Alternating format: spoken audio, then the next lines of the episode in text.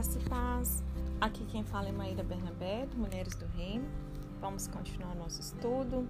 O livro de Ricardo Barbosa, Pensamentos Transformados, Emoções Redimidas. Um livro publicado no Brasil pela editora Ultimato. Nós estamos no capítulo 3, que está tratando sobre ansiedade e aceitação.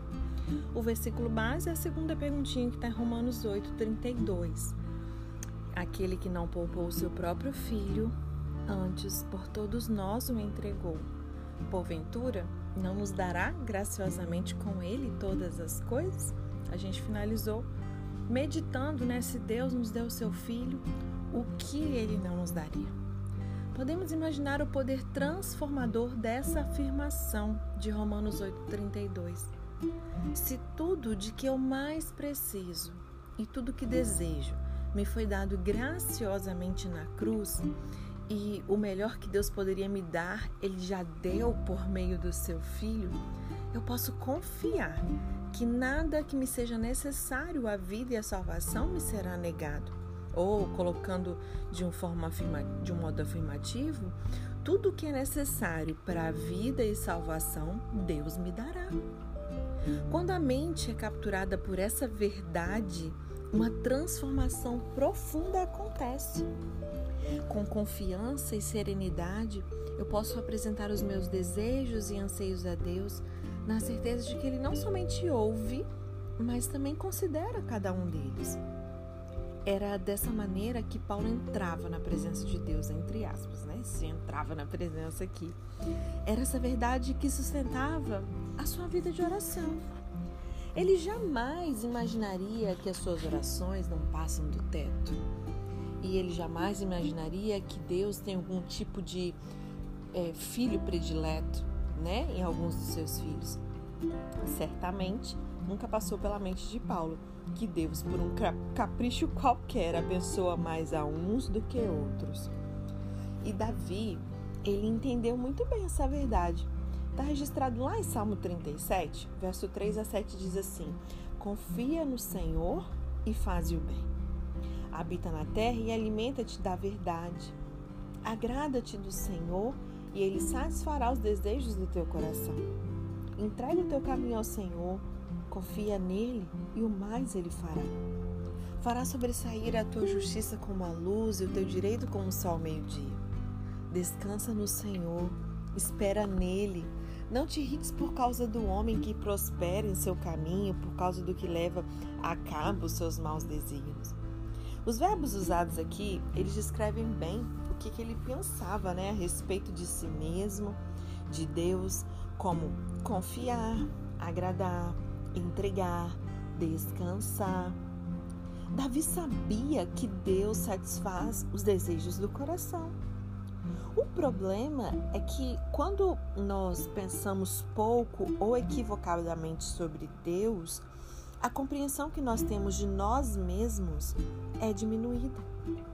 No seu livro Peso de Glória, C.S. Lewis ele afirma: se considerarmos as promessas pouco modestas de galardão e espantosa natureza de recompensas prometidas nos evangelhos, diríamos que o nosso Senhor considera nossos desejos não demasiadamente grandes, mas demasiadamente pequenos. A carta aos Hebreus, ela traz uma afirmação poderosa a respeito dessa verdade. Hebreus 4, verso 14 a 16. Eu amo esse texto. Diz assim: Tendo, pois, a Jesus, o Filho de Deus, como grande sumo sacerdote, que penetrou os céus, conservemos firmes a nossa confissão. Porque não temos um sacerdote que não possa se compadecer das nossas fraquezas. Antes, foi ele tentado em todas as coisas à nossa semelhança, mas sem pecado. Acheguemo-nos, portanto, confiadamente, com ousadia, junto ao trono da graça, a fim de recebermos misericórdia e acharmos graça para socorro em ocasião oportuna. Será que você tem feito isso? Se não tem, eu quero te encorajar. Chegue com ousadia, com confiança diante do trono da graça de Deus, seu Pai, Deus Todo-Poderoso. O nosso sumo sacerdote está ali à destra de Deus e se compadece das nossas lutas, das nossas, dos nossos desafios né?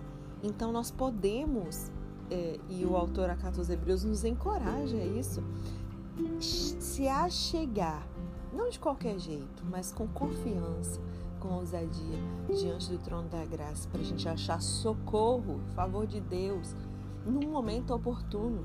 Momento oportuno é no momento que você está precisando. Amém? O convite ele é ousado.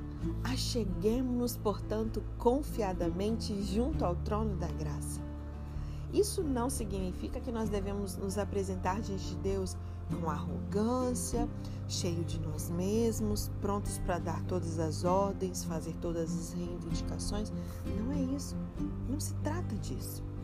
Podemos nos aproximar do trono da graça de Deus serenamente com a segurança de um filho ou filha amado por Deus, seguros de que receberemos misericórdia, de que acharemos graça no momento certo. Jesus, ele torna isso possível, esse relacionamento pessoal e confiante. A razão para essa confiança serena é a cruz. Não nos aproximamos do trono de Deus para termos uma autoestima elevada ou por acharmos que somos merecedores da sua atenção, mas é por causa da cruz. A cruz é a prova da atenção de Deus. Jesus, o Filho de Deus, ele entrou no nosso mundo, se fez homem, penetrou os abismos da consciência humana e como homem, ele sabe quem somos, entende as nossas dores, fraquezas, desejos e anseios. Ele sabe melhor do que nós aquilo do que eu e você precisamos. Ele morreu por nós, ressuscitou vencendo o pecado, o mal e a morte, por isso ele se tornou o nosso sumo sacerdote, aquele que intercede por nós. Ninguém, ninguém nos conhece tão bem quanto ele. Ninguém nos ama tão perfeitamente como Ele, e ninguém se importa mais conosco do que Ele. Ali na introdução do livro de Apocalipse, ele se revela a João como a fiel testemunha, o primogênito dos mortos, o soberano dos reis da terra, aquele que nos ama e pelo seu sangue nos libertou dos nossos pecados e nos, nos constituiu reinos sacerdotes para o seu Deus e Pai. A ele a glória e o domínio pelos séculos e séculos. Amém. Apocalipse 1, versos 5 e 6. O mesmo que é o soberano dos reis da terra, o primeiro que ressuscitou de entre os mortos e abriu o caminho para todos os que nele creem, a testemunha fiel de Deus, esse, esse mesmo descrito em Apocalipse 1, é o mesmo que ama a mim e a você, que nos liberta, que nos constitui reino de sacerdotes. Então, o que ele nos negaria? A cruz, ela nos liberta da solidão, da alienação, nos torna aceitos diante de Deus por meio de Jesus Cristo. E por causa dela nós somos adotados como filhos e filhas de Deus.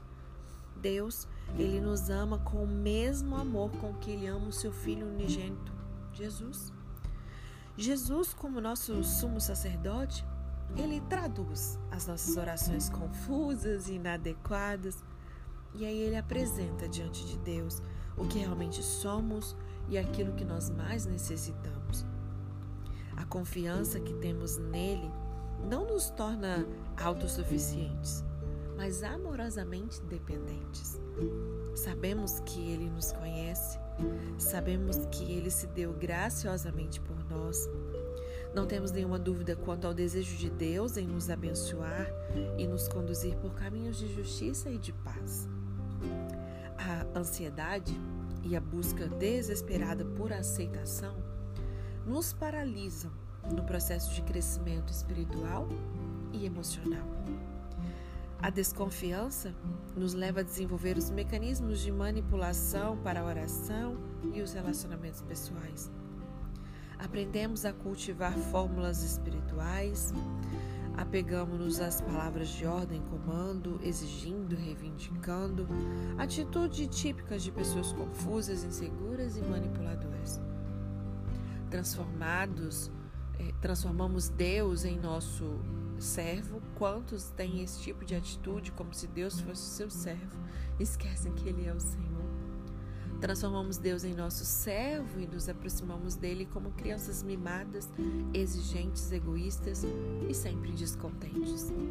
E tudo isso reflete o caráter infantil e inseguro da experiência espiritual. Por outro lado, Paulo ele nos apresenta um caminho alternativo. Ele busca entender a cruz e entender o que Cristo fez ali. Para ele, Entender a natureza da morte e da ressurreição de Jesus Cristo é central para, a partir dali, iniciar a sua jornada espiritual. É preciso primeiro vivenciar a reconciliação e reconhecer a nossa nova identidade em Cristo. Eu costumo dizer para as minhas alunas no seminário exatamente sobre isso. Eu falo, não adianta a gente querer saber assim coisas maiores se a gente não souber o básico. E a religião acaba muitas das vezes falhando nisso e não nos ensinando. Quantos anos de igreja, de evangelho, de crentez, de evangélico, sei lá o nome que possamos dar, e não sabemos muita coisa sobre a nossa nova realidade em Deus. Nasci de novo, muitos nem nasceram de novo e acham que nasceram, e há aqueles que nasceram de novo, tá, mas não andam ainda nessa nova realidade.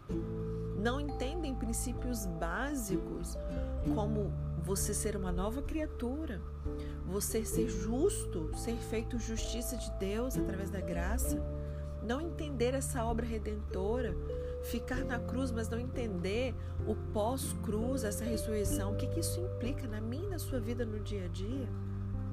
Então, meu compromisso com o Senhor também, inclusive, é ensinar tudo isso.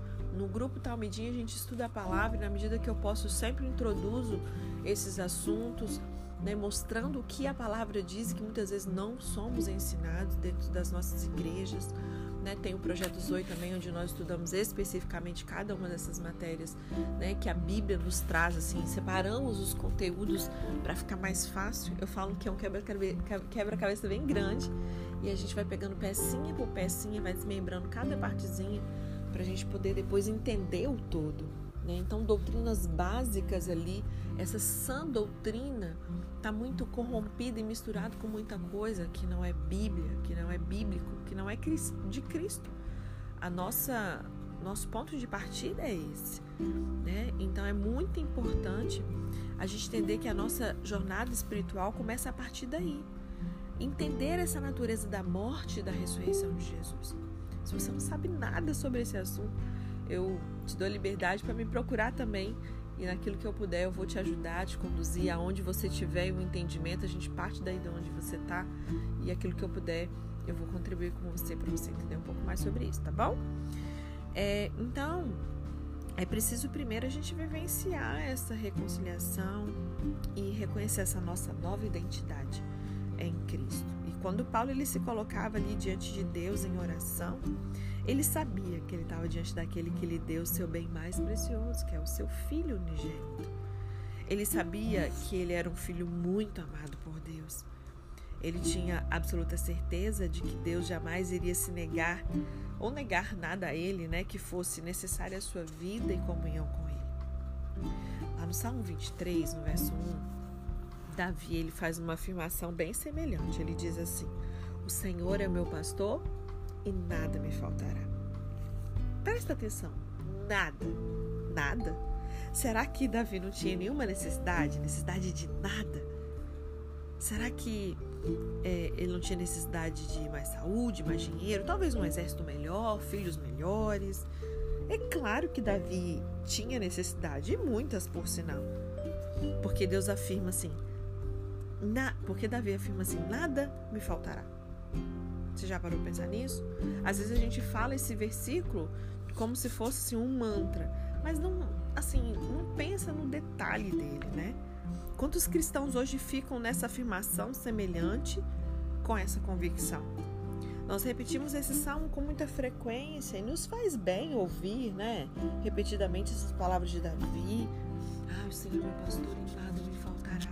A gente fala tentando se convencer disso, sendo que isso não é uma convicção dentro do nosso espírito. Só que elas não são naturais para a maioria dos cristãos. São poucos os que dizem isso com sinceridade e com convicção.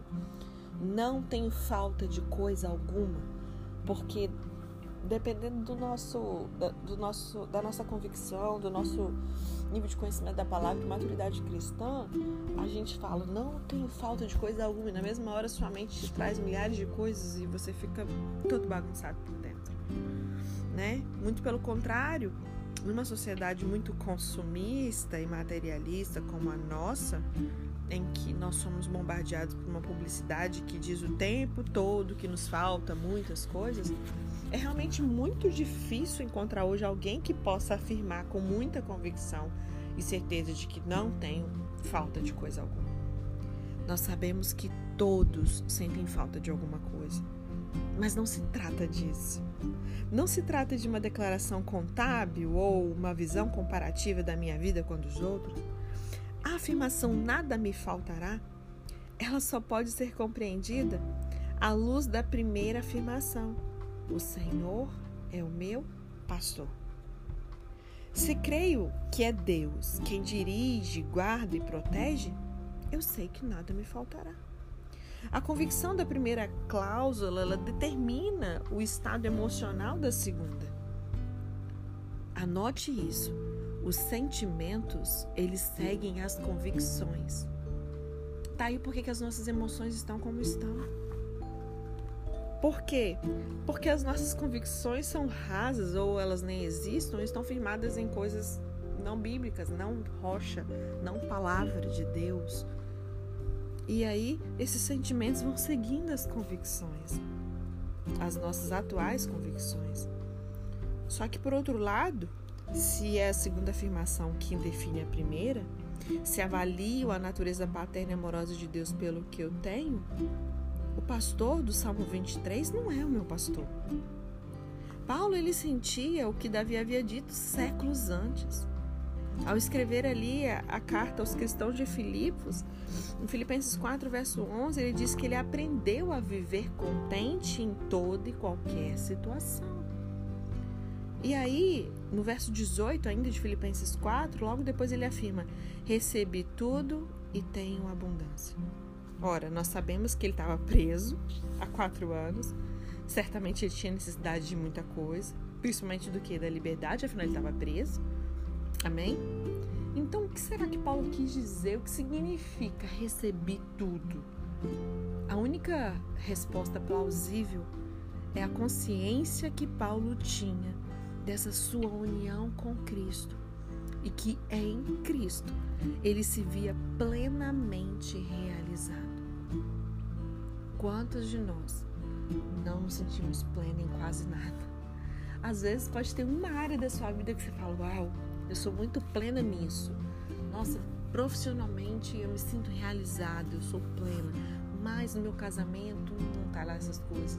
A minha maternidade, sabe? Ou o chamado ministério.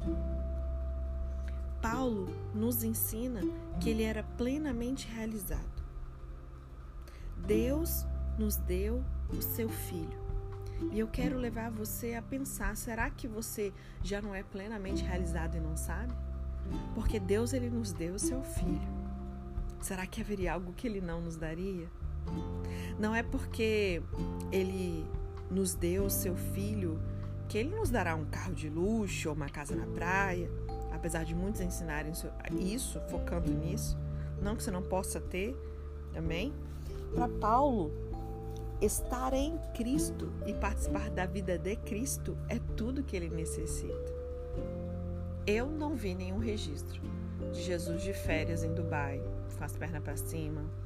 Sabe assim, vai, vai realizando aí. Acho que os nossos valores estão muito parecidos com o do mundo. A gente precisa rever tudo isso por dentro. E aí é por isso, por esse entendimento de Paulo de estar em Cristo participar da vida de Cristo, ser tudo que ele precisava, por isso é que ele, nessa mesma carta, no comecinho, lá em Filipenses 1, 21, ele afirma, porquanto para mim o viver é Cristo e o morrer é lucro. O viver é Cristo e isso lhe foi dado graciosamente na cruz. O que, que mais ele poderia querer? O que, que eu e você mais estamos querendo, reivindicando e achando que nos falta? Se Davi tem o Senhor como seu pastor, o que mais ele poderia querer? Se eu e você, nós somos filhos de Deus, temos o Senhor como nosso pastor, o que mais nós poderíamos querer? Paulo, ele orava com esta verdade em mente. Se Deus me deu seu filho e fez isso graciosamente, eu estou seguro de que ele jamais irá me negar nada, absolutamente nada. Ele se aproximava de Deus em oração, com a certeza de que Deus jamais iria rejeitá-lo ou ignorar as suas preces. Certamente, Paulo não precisava de um porta-voz para suas orações. Alguém que tivesse acesso a uma linha preferencial para falar com Deus. Ele não tinha a menor dificuldade de apresentar os seus desejos a Deus e nem precisava de técnicas de manipulação para conseguir o que ele queria. Uma verdade assim reorienta as nossas emoções e a nossa espiritualidade. No entanto, é possível que alguém faça o seguinte discurso: Ai, Maíra, eu vivi toda a minha infância imerso numa profunda solidão e incompreensão. Ninguém prestava atenção em mim ou parava para me ouvir. Não me levavam a sério. Eu reprimi todos os meus desejos para não sofrer novamente as decepções e frustrações que eu sempre sofri. Eu aprendi a confiar apenas em mim mesmo, lutar pelo que eu preciso, não depender de ninguém. Além disso, eu reconheço que a minha vida de oração sempre foi superficial, eu orava apenas pelo que eu não podia controlar, como saúde um futuro incerto. Tudo isso pode representar a história de muita gente, muitos de vocês estão me ouvindo agora. Mas quando nós entendemos a importante verdade de que Deus ele nos deu o seu bem mais precioso, seu filho amado. E aí quando nós entendemos isso e cremos nisso, aí sim a gente vai sentir uma profunda transformação e libertação. A minha oração é que essa verdade de Romanos 8:32, ela seja uma verdade com letras bem garrafais dentro de você, que isso seja uma convicção e aí os seus sentimentos seguirão essa convicção. Amém? Assim a gente finaliza o capítulo 3. Amanhã a gente dá continuidade. Vamos iniciar o capítulo 4, que nós vamos para a terceira pergunta que está lá em Romanos 8, no verso 33, já vai meditando nele também, que vai tratar sobre culpa e aprovação. Amém? Deus te abençoe e até amanhã.